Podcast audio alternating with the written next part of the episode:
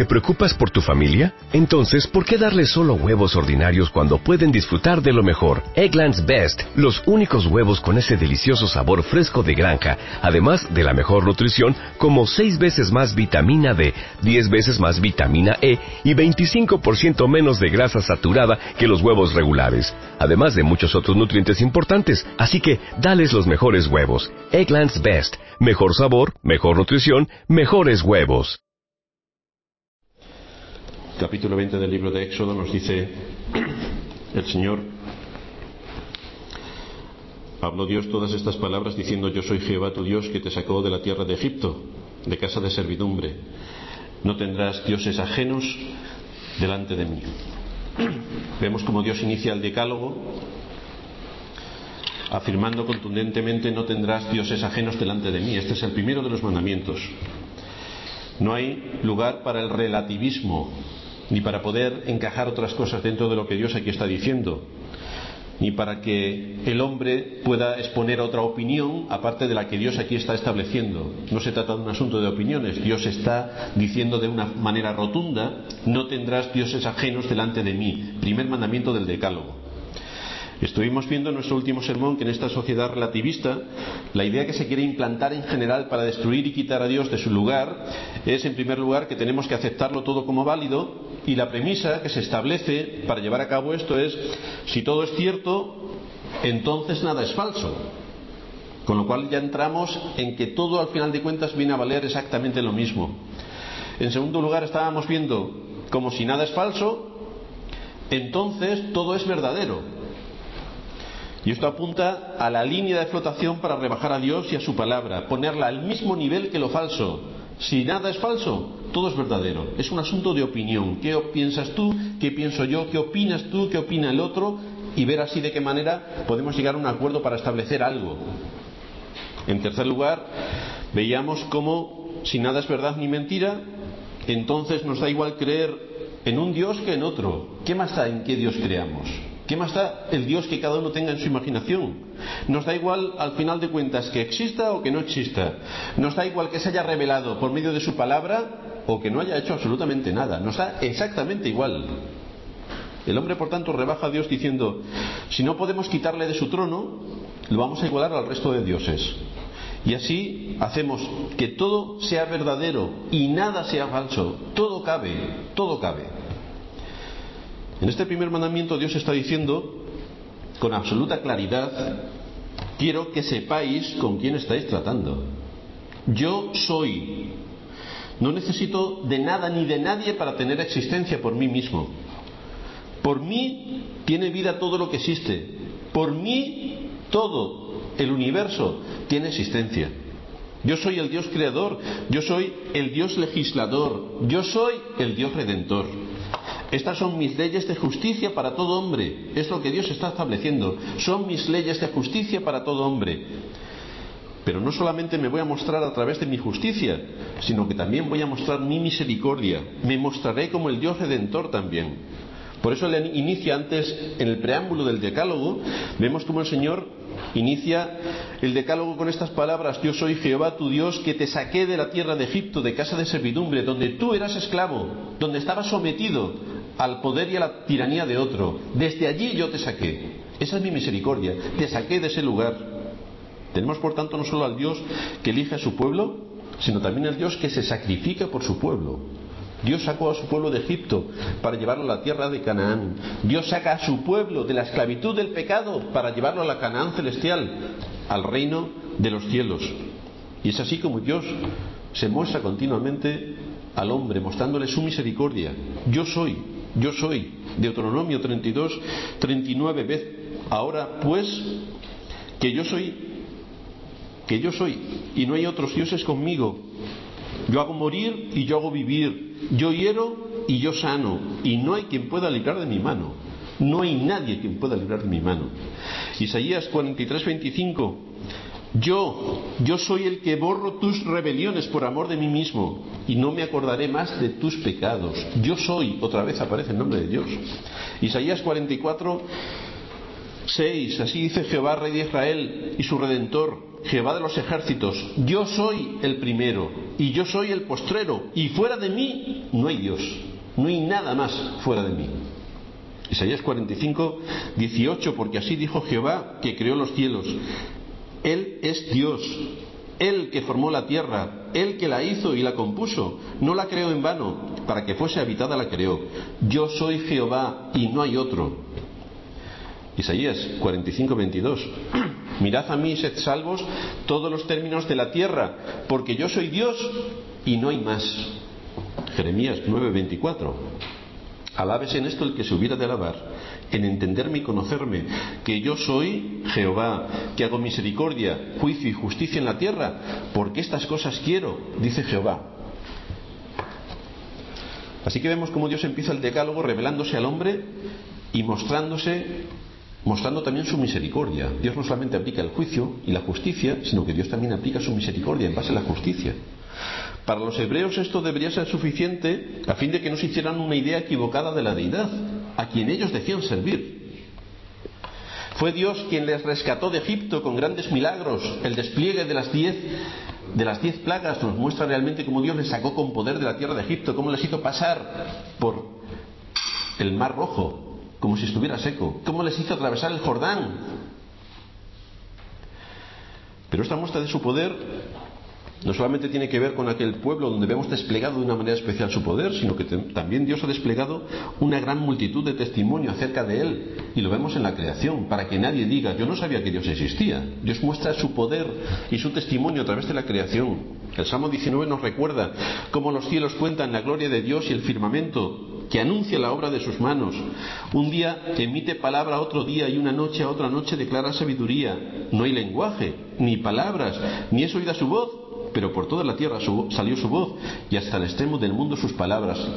La creación no nos habla a los oídos, pero sí que nos habla, sin palabras, de quién es el Dios que creó los cielos y la tierra. Este es un testimonio del que ya se le advierte al hombre. El apóstol Pablo en Romanos 1.20 nos dice allí que las cosas invisibles de Él, su eterno poder y deidad, se hacen claramente visibles desde la creación del mundo, siendo entendidas por medio de las cosas hechas, de modo que nadie tiene excusa, porque lo estamos viendo con nuestros ojitos, estamos viendo la creación. Nadie tiene excusa para llegar delante de Dios y decir, ah, yo no sabía. No, no, no, sí que lo sabemos. Todo hombre lo sabe. Cuando el Señor les está diciendo a los israelitas, no tendrás dioses ajenos delante de mí, está usando las palabras en hebreo que literalmente son al pani, que significa ante mi rostro, no tendrás nadie delante de mi rostro. En el tabernáculo y más tarde en el templo había una mesa donde se colocaban los doce panes que se le llamaban el pan de la proposición. Y la traducción más correcta sería pan de la presencia o pan del rostro, el pan que se presenta delante de Dios, el que está delante de su rostro, delante de su presencia. Era el que se presentaba delante de Dios de una manera continua. En Éxodo 33 Dios promete a Moisés, mi presencia irá contigo. Y encontramos a Moisés tomando esto como base de su ruego. Y él le dice, si tu presencia no, no ha de ir conmigo, no nos saques de aquí. Y en los dos casos la raíz es la misma, delante de tu rostro, delante de tu presencia. A lo largo del Antiguo Testamento se usa en varias ocasiones esta frase, el rostro del Señor. De hecho, según las escrituras, el pecado produce que el Señor aparte su rostro. El Señor aparta su rostro cuando hay pecado. La primera consecuencia de la caída de Adán, que se describe en Génesis 3.8, nos dice en el original, que Adán y Eva se escondieron del rostro de Jehová. Se escondieron del rostro. De la misma manera, ante el asesinato que cometió Caín, se nos dice en Génesis 4:16 que salió Caín de la presencia del Señor, salió Caín de delante del rostro del Señor. No hay nada peor para el hombre que estar fuera del rostro de Dios, estar fuera de la presencia de Dios. El pecado nos separa de la presencia de Dios, pero Dios mostró también su misericordia, haciendo que aquellos por los que Cristo murió quedasen restaurados delante de su presencia. Por esta razón se nos dice en primera de Pedro 3:18 que Cristo murió para llevarnos a Dios, para llevarnos de nuevo a su presencia, para restaurar lo que por la desobediencia de Adán había quedado roto. La presencia de Dios es una marca que distingue al verdadero creyente del resto. La presencia de Dios. Un cristiano es alguien que tiene una relación con Dios, que anda delante de Dios, que anda en la presencia de Dios, que está en comunión con Dios.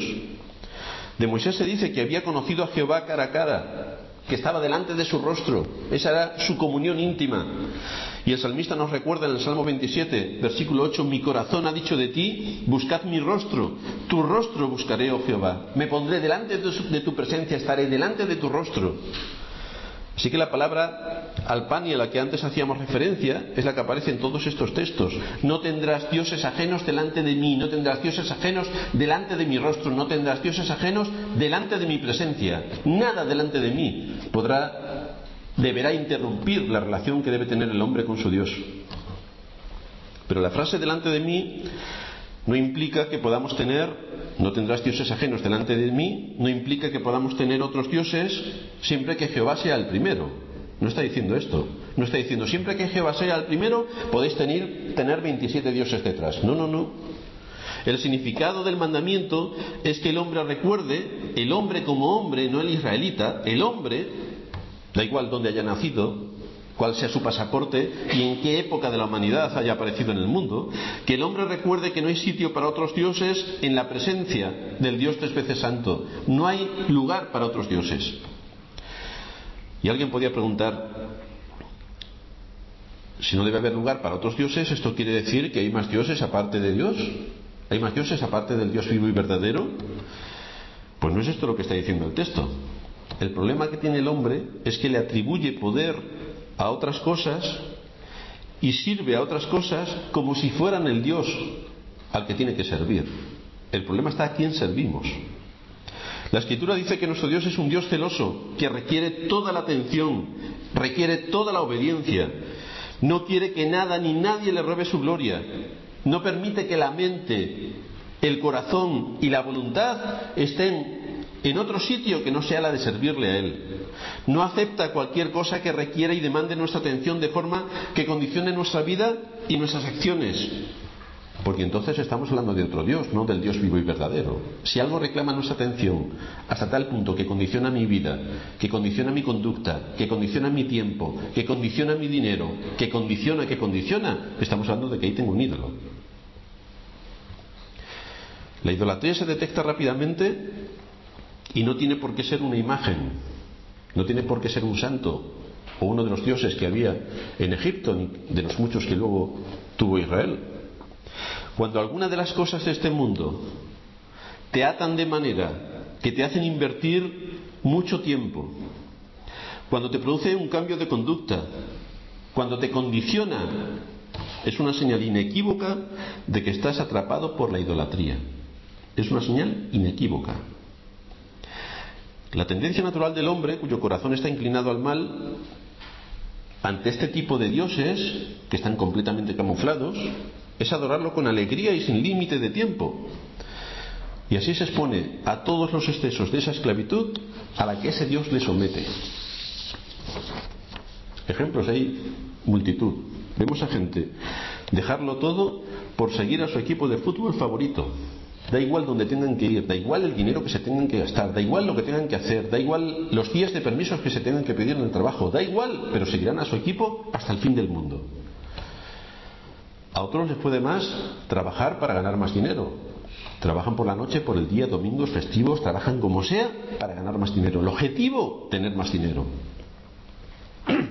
A otros les impresiona más tener posesiones para aparentar más. Entonces hacen todos los esfuerzos posibles para tener más posesiones y hacerse más importantes delante de los demás.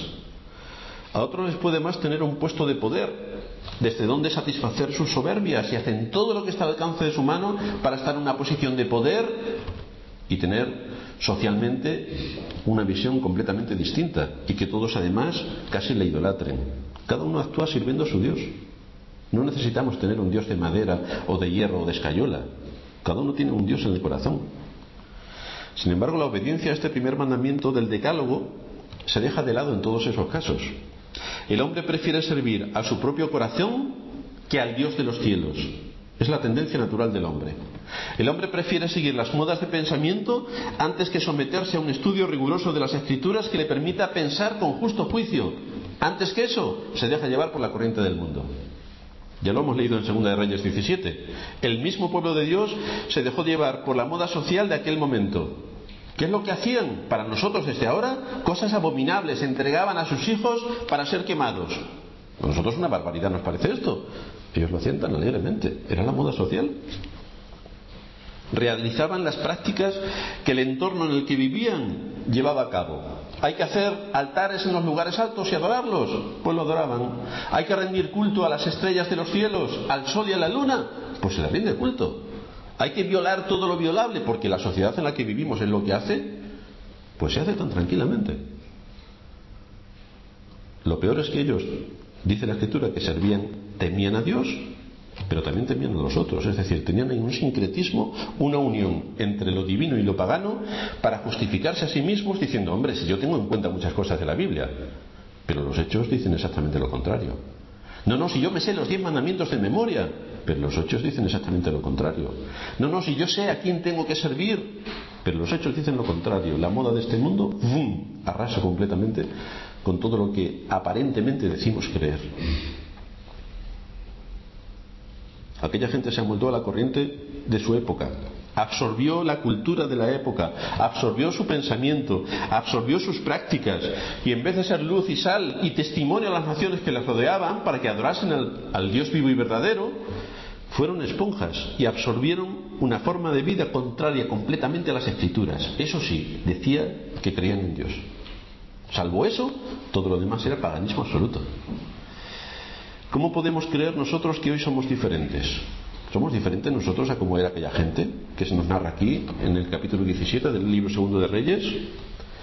Si aquellos antepasados se dejaron llevar por la corriente de moda, desde luego hoy no podemos pensar que somos más inteligentes que ellos y que aquella historia no tiene nada que decirnos a nosotros, porque tiene mucho que decirnos.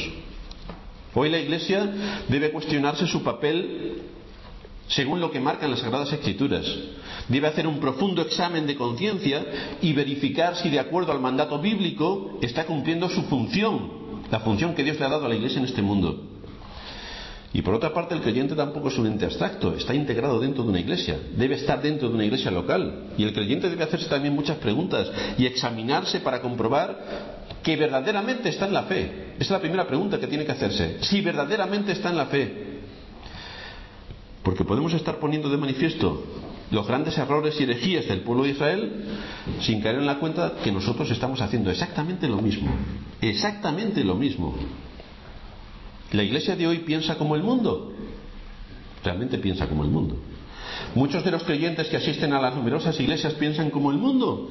Efectivamente, piensan como el mundo. Por lo tanto, estamos siguiendo la corriente de este mundo. Y el texto de Segunda de Reyes 17 se aplica, por tanto, también a la iglesia de hoy. Temían a Dios y adoraban a los Baales. Temían a Dios, sacrificaban a los Baales. Temían a Dios y hacían todo lo que la corriente del mundo de su época estaba haciendo. Por lo tanto, no estamos hablando de que si las iglesias de hoy están haciendo esto, no estamos hablando de que sean iglesias, sino más bien la escritura dice que son sinagogas de Satanás. Son palabras duras, pero son así de claras. Uno de los dioses habituales que adoraba Israel era Baal. Baal era la personificación de la fertilidad del campo y de las lluvias. Y en una sociedad que era eminentemente agrícola y que dependía de sus ingresos y de su subsistencia prácticamente de todo el tema agrícola, pues era un dios a los que ellos querían mucho, porque era el dios de la fertilidad. Como nos muestra la historia de Elías, estas corrientes de adoración paganas estaban muy bien introducidas dentro del territorio de Israel. Y aquí, donde Dios se había manifestado de una manera especial dando a conocer su voluntad y enviando a profetas tras profetas para que les hablasen la palabra de Dios, para que les amonestasen, estos hombres y mujeres convivían con los cultos paganos sin ningún problema. En una población que podemos estimar en torno a 3 millones de habitantes, cuando Elías está orando, el Señor le dice que hay 7.000 que no han doblado sus rodillas, frente a 3 millones de habitantes, israelitas, que decían adorar al Dios vivo y verdadero. Por lo tanto, vemos que es una quimera que alguien, pretenda decir que está adorando a Dios y a la vez está adorando a los Baales. Nos recuerda el apóstol Pablo, hablando de la necedad del hombre en sus adoraciones a dioses falsos, como habiendo conocido a Dios, no le glorificaron ni le dieron gracias, sino que se envanecieron en sus razonamientos y su necio corazón fue entenebrecido, cambiando la verdad por mentira, honrando y dando culto a las criaturas antes que al Creador. ¿Cómo se puede caer tan bajo? Pasan algunos años en la historia de la humanidad y Baal desaparece, pero aparecen otros muchos dioses. Aparecen otros muchos dioses. Incluso llegando a la época cristiana, nos encontramos que a Neptuno se le pone una, una,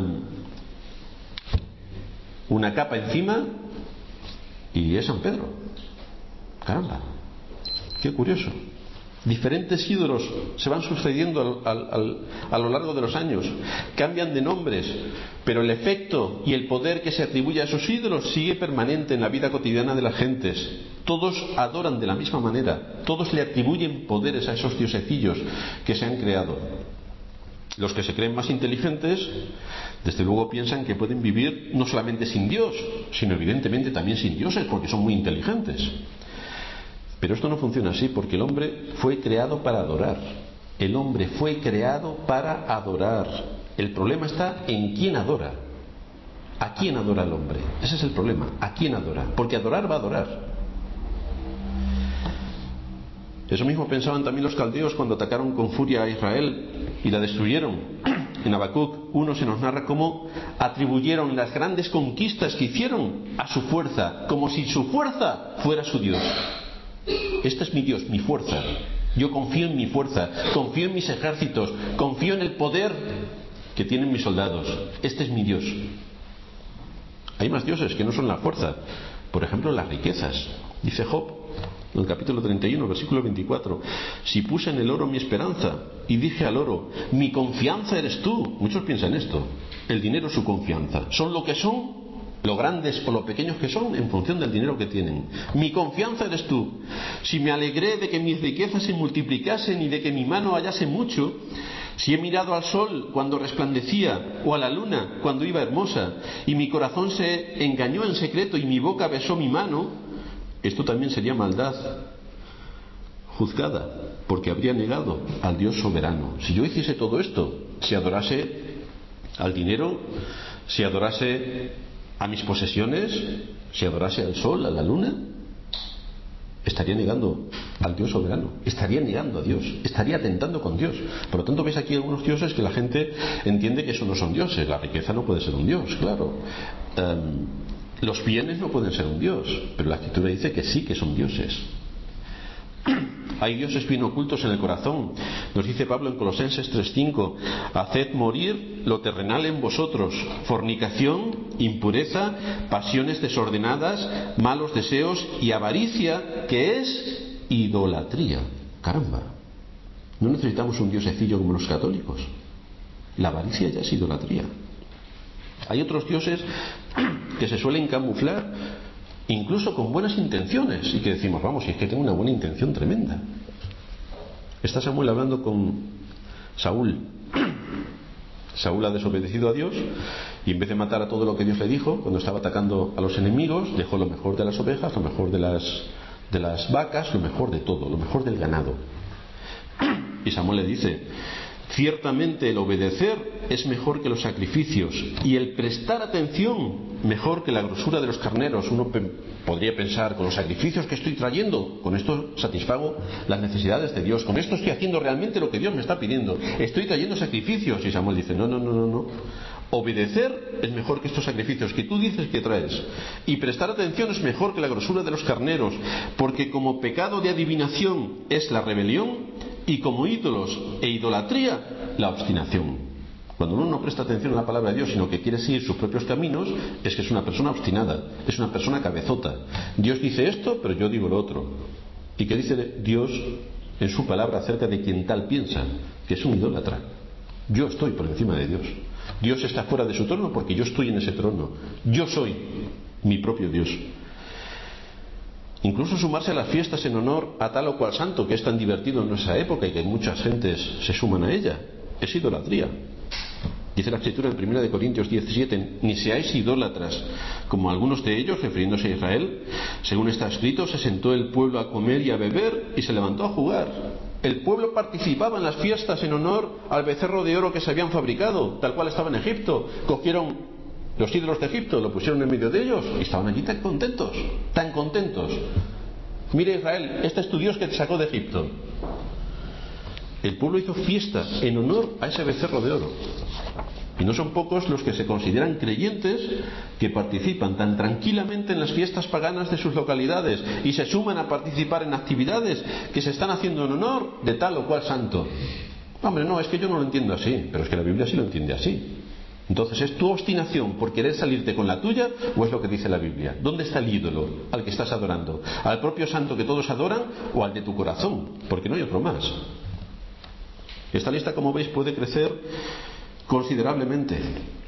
No hace falta negar la existencia del Dios verdadero, ni arrodillarse delante de ídolos hechos de madera o de piedra o de metal para ser un auténtico idólatra.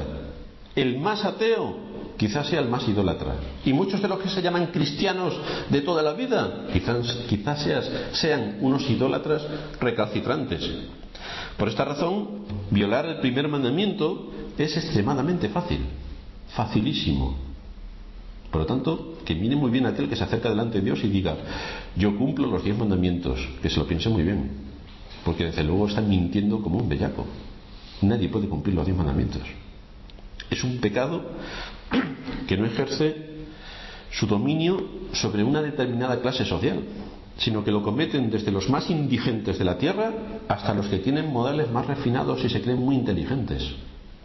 Este atentado contra la gloria de Dios, que le quita su lugar y le margina, que usurpa su trono y le destierra, que niega su soberanía y lo pisotea, es practicado por todos los mortales, de todas las clases sociales, de todas las razas, de todas las religiones. ¿Qué nos enseña continuamente la Escritura? Nuestra necesidad de Cristo. Porque aún sin querer violamos el mandamiento. Aún sin querer necesitamos que el Señor nos ayude y perdone todas las cosas que sin querer estamos haciendo. El problema no está en adorar a Baal o a Dios. El problema está en adorar lo que representa el Dios del corazón, aquello con lo que puedo sentirme orgulloso, que me lleva a poner toda mi confianza en ese Dios, ya sean mis riquezas, ya sean mis posesiones, ya sea mi fuerza, ya sea mi inteligencia, mi posición social, mis logros, mi, mi, mi, mi, mi, mi, yo. No hay lugar para Dios. Porque estoy yo, estoy yo, yo soy mi propio Dios. Cuando el pueblo de Israel entró en la tierra de Canaán para tomarla por heredad, según la promesa del Señor, se le planteó una nueva situación. Llegaban a una tierra prometida por Dios en la que habitaban siete naciones paganas y las tenían que limpiar de todo el paganismo. Aquellas tierras estaban infectadas de altares de idolatras y de todo lo que conlleva ese culto a los dioses falsos. Tenían que combatir las costumbres de los pueblos que estaban allí. Pero lejos de ello, lejos de eso, ellos lo integraron todo eso en su forma de vida. No erradicaron a los pobladores de aquellas tierras, sino que los integraron en su forma de vida. Y Josué, fijaos que poco tiempo había pasado cuando entran a la tierra de Canaán, Josué cansado de luchar ya contra la corriente que seguía Israel, sin que tomasen conciencia de su pecado y del camino por el que iban, tuvo que reunirlos a todos y ponerles en la encrucijada de cuál debía ser su camino como hijos de Dios, que habían sido liberados de la esclavitud de Egipto, que habían visto los grandes milagros hechos por Dios, y que tomasen una decisión inminente. Decidid hoy a quién sirváis, a quién vais a servir, y ahí en Josué 24, en Josué 24 se nos relata esta historia, versículo 14. Dice Josué, temed a Jehová y servidle con integridad y en verdad, y quitad entre vosotros los dioses a los cuales sirvieron vuestros padres al otro lado del río y en Egipto, y servid a Jehová. Y si mal os parece, servid a Jehová, es decir, tenéis que tomar una decisión, vosotros que decís que sois hijos de Dios, Escogeos hoy a quién sirváis, si a los dioses a quienes sirvieron vuestros padres cuando estuvieron al otro lado del río, o a los dioses de los amorreos en cuya tierra habitáis. Pero yo y mi casa serviremos a Jehová. Vosotros tenéis que tomar la decisión. ¿A qué dioses queréis servir? Pero no estéis como luego estuvo el pueblo de Israel. Temían a Dios y servían a los Baales. No, no, no, no. O servimos a Dios con integridad o servimos a los dioses de este mundo. Pero tenemos que decidir a quiénes vamos a servir. Escoger a Dios supone un cambio radical. La escritura no les decía a los israelitas que podían escoger a Dios y a la vez que podían servir a los dioses de Mesopotamia o a los dioses de Egipto. La escritura pone al hombre ante la disyuntiva que el propio Josué planteó. Escogeos hoy a quién sirváis. Hoy, ¿a quién voy a servir? Hoy. Y la pregunta para nosotros es también la misma. ¿Quién es tu Dios? ¿Quién acapara la mayoría de tu tiempo? ¿A qué Dios sirves? ¿A qué Dios adora tu corazón? ¿A quién, quién se lleva tus esfuerzos? ¿Quién? Dice el Señor, ninguno puede servir a dos señores, porque aborrecerá al uno y amará al otro, o estimará al uno y menospreciará al otro. No podéis servir a Dios y a las riquezas, no podéis servir a Dios y a vuestro propio corazón, no podéis servir a Dios y... No, no, no, no, no. O es Dios o es el resto. Pero uno tiene que decidir a quién quiere servir. Escoger al Señor, escoger a Dios, escoger a Jehová, significa amarle, significa reconocer que Él es el único Dios en el que nuestra alma haya contentamiento, significa que Él es el único al que debemos someternos, significa que Él es el que puede y cambia nuestra conducta, y no lo hace con una varita mágica que llegue y nos está con la varita y ya ha cambiado nuestra conducta. Lo hace en el contexto de los medios de gracia que tenemos que usar y que tenemos que poner en práctica. La oración, la meditación, la alabanza, reunirnos con el pueblo de Dios, involucrarnos en todo lo que tiene que ver con el pueblo de Dios. Y cuando esto ocurre, veremos que de forma natural vamos a buscar más tiempo para adorar a Dios, vamos a buscar más tiempo para estar en comunión con Dios, vamos a buscar más tiempo para atender su palabra, vamos a buscar más a Dios en oración y esto va a ir en continuo aumento cuando usamos los medios de gracia. Pero cuando los otros dioses de este mundo ocupan el lugar que no les corresponde, los medios de gracia se van al rincón más profundo del corazón, olvidados por completo. Nos acordamos a veces que tenemos que ir a la iglesia el domingo, pero ya está. El resto de la semana tengo tantas cosas que hacer.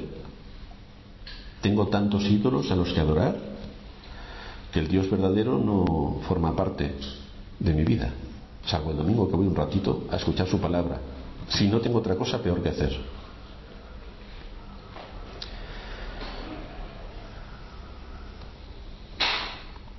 El viernes pasado recibí un correo de un seminario bíblico donde se hacían mención a dos puntos para llamar la atención a futuros estudiantes. Y decía el correo que tenemos que orar, en primer lugar, al Señor de la mies que envíe obreros a la mies, que es una de las responsabilidades que tenemos como iglesia. En segundo lugar, que los obreros estén dispuestos a responder al llamado. Y es también muy interesante. Pero yo les escribí también en respuesta comentándoles que le faltaba un tercer punto. Si el pueblo de Dios, los que se llaman creyentes, los que se llaman creyentes, los que dicen obedecer a Dios y servirle, aparte del poco tiempo que tienen para hacer pocas cosas para Dios, no son capaces de ofrendar generosamente para cubrir todo lo que es necesario y que esos obreros puedan ejercer el ministerio, ¿de qué vale orar al Señor para que envíe obreros a la mies si yo no estoy dispuesto a poner ni un euro para pagar a esos obreros de la mies? Los creyentes en general creen que los que están en el ministerio reciben su sustento directamente del cielo, es decir, cada mes pasa como en la película de Harry Potter, cae un sobre del cielo por la chimenea con el salario. Caramba. Y además, dos veces al año reciben dos, dos sobres, las pagas dobles. Muchos creyentes creen que esto funciona así. Otros piensan que los ministros reciben sus pagas de las misiones, como si las misiones también recibieran sus sobres del cielo y tuviesen para pagarle a todos. Y no quieren caer en la cuenta que hay hermanos en otros países, y por qué no en el nuestro, que se sacrifican y ofrendan generosamente para promover la predicación de la palabra de Dios, para apoyar el ministerio de la palabra de Dios, para que puedan los ministros ejercer su trabajo y para que la palabra de Dios se proclame. ¿Cómo podemos proclamar la palabra de Dios? ¿Cómo podemos exponer los diez mandamientos si no somos capaces, nosotros que creemos que esto se debe divulgar por todo el mundo, si no somos capaces de aportar absolutamente nada para que esto se haga? Que lo haga el ministro, que para eso está. Pero claro, es que el ministro resulta que tiene la mala costumbre de comer, que se tiene que vestir, que tiene que pagar sus impuestos y que tiene que pagar todo lo que todos pagamos en nuestra vida. El pueblo de Israel tenía el privilegio de poner para el ministerio el 10% de todo cuanto ingresaba. Resulta que el pueblo que se llama creyente de hoy, mm, eso de ofrendar el 10%, vamos. Gente que lleva años y años en las iglesias y les ves todavía echando monedas. Gente que lleva años en la iglesia, miembros de iglesias durante años desde su juventud y les ves echando moneditas. ¿Cómo vamos a sostener la predicación del Evangelio? ¿Cómo vamos a proclamar el nombre del Dios de los cielos? ¿Cómo vamos a enseñar su palabra? Si los mismos creyentes no apoyan los ministerios para que esa palabra sea difundida. Dios no actúa en medio del vacío, sino en el contexto de su palabra, obrando en medio del corazón de los hombres primero, llevándole de las tinieblas a la luz y luego enseñándoles que ellos mismos tienen que ser luz y tienen que apoyar a su iglesia local para que el Evangelio prospere. Pero si uno que se llama creyente, que lleva no sé cuántos años en la iglesia, y no contribuye, manifiesta claramente cuál es su ídolo. La avaricia es idolatría. Es que yo necesito el dinero, ya, pero es que todo el dinero que tienes es de Dios. Tú eres un administrador de los bienes de Dios. Eres un administrador. Todo lo que tienes te lo da Dios. Y si tú te lo quedas, lo que estás haciendo es robándole a Dios. Estás demostrando un corazón avaro, por lo tanto eres un idólatra. Fijaos por dónde nos sale el mandamiento. Resulta que le robo a Dios su dinero y encima la escritura me dice que soy un idólatra. Cuando yo pensaba que cumplía el mandamiento perfectamente. ¿Cuál es la idea general de Dios? ¿Qué es lo que demanda del hombre en este primer mandamiento?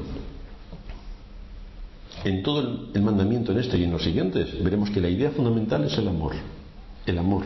El Señor Jesucristo responde a los fariseos a este asunto en Mateo 23, 34, cuando hace un resumen de la ley, un resumen de la ley. Los fariseos, viendo que había hecho callar a los seduceos, se juntaron a una y uno de ellos, intérprete de la ley, preguntó para tentarle diciendo, Maestro, ¿cuál es el gran mandamiento en la ley? Nosotros tenemos 517 leyes, no ya los 10 mandamientos, sino que ya las leyes de los fariseos eran espectaculares. ¿Cuál es el gran mandamiento en la ley? Jesús le dijo, el gran mandamiento es amarás al Señor tu Dios con todo tu corazón y con toda tu alma y con toda tu mente. Este es el primero y grande mandamiento. El segundo, semejante, amarás a tu prójimo como a ti mismo. De estos dos mandamientos depende toda la ley y los profetas. Aquí está contenido, este es el resumen, esta es la esencia. La esencia de los mandamientos, ¿cuál es? El amor, el amor. No podemos cumplir este mandamiento si no amamos a Dios. Cuando Dios nos dice, no tendrás dioses ajenos delante de mí. Si nosotros no tenemos amor por Dios, este mandamiento nos importa un comino. ¿Cómo tenemos que amar a Dios? Hay un principio permanente y ejemplar en la Escritura. Dios nos exige todo aquello que Él primeramente nos ha dado.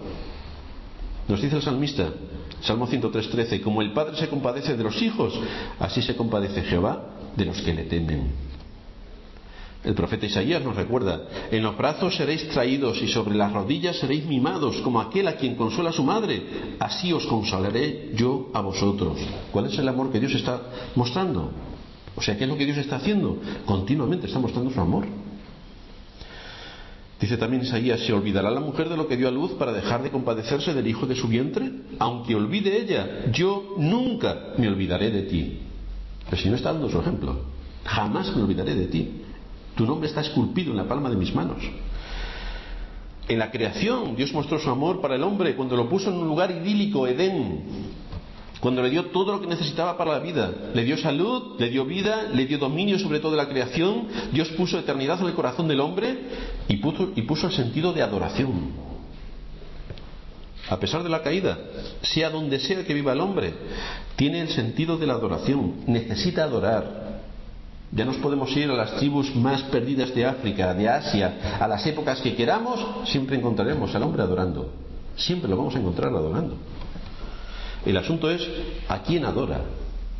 No es que el hombre no adore, el hombre adora. El asunto es a quién adora. Dios se ha revelado en su palabra para enseñarle a dónde debe dirigir la adoración, al único Dios vivo y verdadero. Y este amor que demanda el mandamiento es al que tenemos que someternos. Y es también el que nosotros habitualmente practicamos con nuestros semejantes. Nosotros escogemos a la pareja con la que queremos vivir en esta relación de matrimonio que dura toda la vida, que tienen, donde hay muchos sueños, donde hay muchas ilusiones, donde hay muchos proyectos. Y cuando lleguen los problemas, que llegarán, estos problemas deben ser solucionados sobre la base del amor entre los dos, sobre la base del amor. Este principio que existe dentro del matrimonio es, que es, el que Dios también reclama para sí. Es el que Dios reclama para sí. Dios no nos está pidiendo un favor. Dios no nos está rogando que le demos el lugar que le corresponde. Dios está poniendo de manifiesto su derecho. Es el Dios creador. No está de rodillas pidiéndonos, por favor, ámame, por favor, obedéceme. No, no, no, no, no. Dios está diciendo cuál es su derecho. Yo soy el Dios creador. Yo te saqué de la tierra de Egipto. Yo te saqué de la esclavitud del pecado. No tendrás dioses ajenos delante de mí. Porque he hecho muchas cosas por ti. Y soy tu creador. Tengo la autoridad. Cuando el pueblo de Israel presenció la forma en la que el Señor reivindicó su soberanía y su poder sobre todas las cosas, consumiendo ante Elías y ante los profetas de Baal el holocausto, la leña, el agua e incluso las piedras, el pueblo se, postró al ver ese gran acontecimiento y dijo, Jehová es el Dios, Jehová es el Dios. Y ahí se quedaron. Jehová es el Dios. Estupendo. Pero ahora ya reconocemos que Jehová es Dios. ¿Y ahora qué vamos a hacer? Porque el pueblo de Israel se quedó ahí. Reconoció que Jehová era Dios. Y ahí se quedó toda la historia. No solamente basta con el reconocimiento, sino que amar a Dios conlleva una implicación directa de obediencia. Si nosotros decimos que amamos a Dios y no hay obediencia, nos estamos engañando a Dios y estamos pervirtiendo el sentido de las escrituras y estamos insultando a Dios. Por eso la escritura continuamente nos lleva a recordar cuál es nuestra obligación y dependencia. Moisés escribe en Deuteronomio 6, estas palabras que yo te mando hoy, las tienes que recordar, estarán sobre tu corazón y las repetirás a tus hijos y hablarás de ella estando en casa y andando por el camino y al acostarte y cuando te levantes y las atarás como una señal en tu mano y estarán como frontales entre tus ojos y las escribirás en los postes de tu casa y en tus puertas. Allá por donde pases tienes que recordar quién es Dios.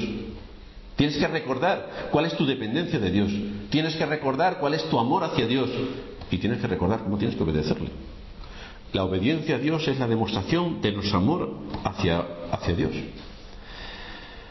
Tanto si alguien quiere tener una religión intelectual, porque es muy inteligente, o una religión de las filosofías orientales, para que disfrute como un sabio que puede que se crea, una religión para los que son buenos, que también religiones para gente que se cree muy buena y no necesita ni siquiera a Dios ni al sacrificio de Cristo, porque ya son buenos por sí mismos.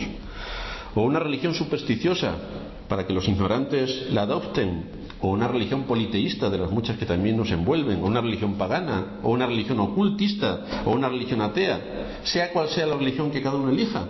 Se trata de un engaño del gran enemigo de las almas, que es Satanás.